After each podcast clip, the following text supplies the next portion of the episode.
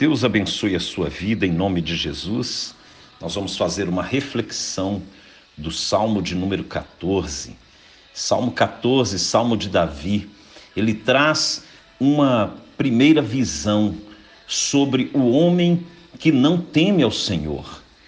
Os versos de 1 até o verso 3 fala daqueles que vivem de maneira ímpia, sem o temor de Deus no seu coração é uma depravação espiritual, uma vida que não teme a Deus, que pensa que não haverá prestação de contas. Muitas vezes na Bíblia usa-se a palavra insensato para é, revelar a realidade desta pessoa que não teme a Deus. É algo deliberado, consciente. A pessoa ela vive num, numa uma proposta de vida focada em si mesmo. Mas não é isso que Deus tem para nós. Né? Davi está dizendo aqui que esses dizem consigo mesmo: não há Deus. olha o verso 1: diz o insensato no seu coração: não há Deus. Corrompem-se e praticam abominação. Já não há quem faça o bem.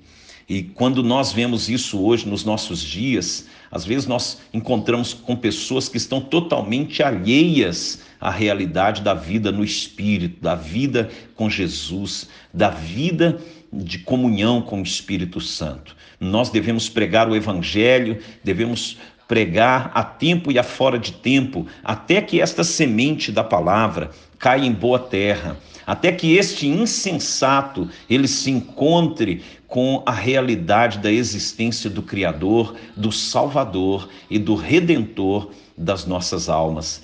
Nós, como servos de Deus, temos a responsabilidade de levar a mensagem da salvação para esses que não conhecem ao Senhor Jesus, para que eles se convertam da sua insensatez para uma vida dedicada ao Senhor. Eu mesmo, por muitos anos, vivi uma vida de insensatez, sem o temor de Deus, pensando que a vida era conquistar coisas, matéria, e não vivia uma vida espiritual segundo a vontade do Senhor. Até que Deus teve misericórdia de mim e, através de alguém que me evangelizou, fui alcançado para a vida eterna. Hoje é o nosso papel fazer isso.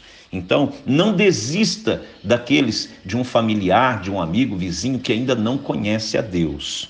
A Bíblia diz aqui no verso 6 que o Senhor, ele é o nosso refúgio, ele é o refúgio dos humildes. Quantas coisas nós passamos por causa do evangelho, mas não devemos nos corromper e extraviar do caminho do Senhor. O padrão de Deus é o padrão da santidade, da consagração, da busca constante pelo Espírito Santo e manifestar no nosso testemunho a santidade de Deus, para que através das nossas vidas outras pessoas também conheçam o caminho da salvação. Né? O verso de número 7, Davi, ele diz: Tomara de Sião viesse já a salvação de Israel quando o Senhor restaurar a sorte do seu povo, então exultará Jacó e Israel se alegrará. Quando nós conhecemos a Jesus, quando recebemos o novo nascimento, o nosso espírito se alegra, nós nos, nos regozijamos na presença do Senhor e nós conhecemos uma paz, uma alegria, uma comunhão com o Espírito Santo que o mundo não pode oferecer, que as drogas, a prostituição, que o, o poder humano, nada disso se compara com a grandeza da presença de Deus. Não desista, pregue o evangelho a tempo e a fora de tempo. Todos prestarão contas diante do tribunal do Senhor. Todos os homens na terra conhecerão que o Senhor é Deus. Nós, enquanto aqui estivermos, temos que pregar a palavra e anunciar que a nossa salvação vem de Jesus Cristo. Que Deus abençoe você e a sua família com paz, prosperidade e alegria no Espírito Santo. Em nome de Jesus.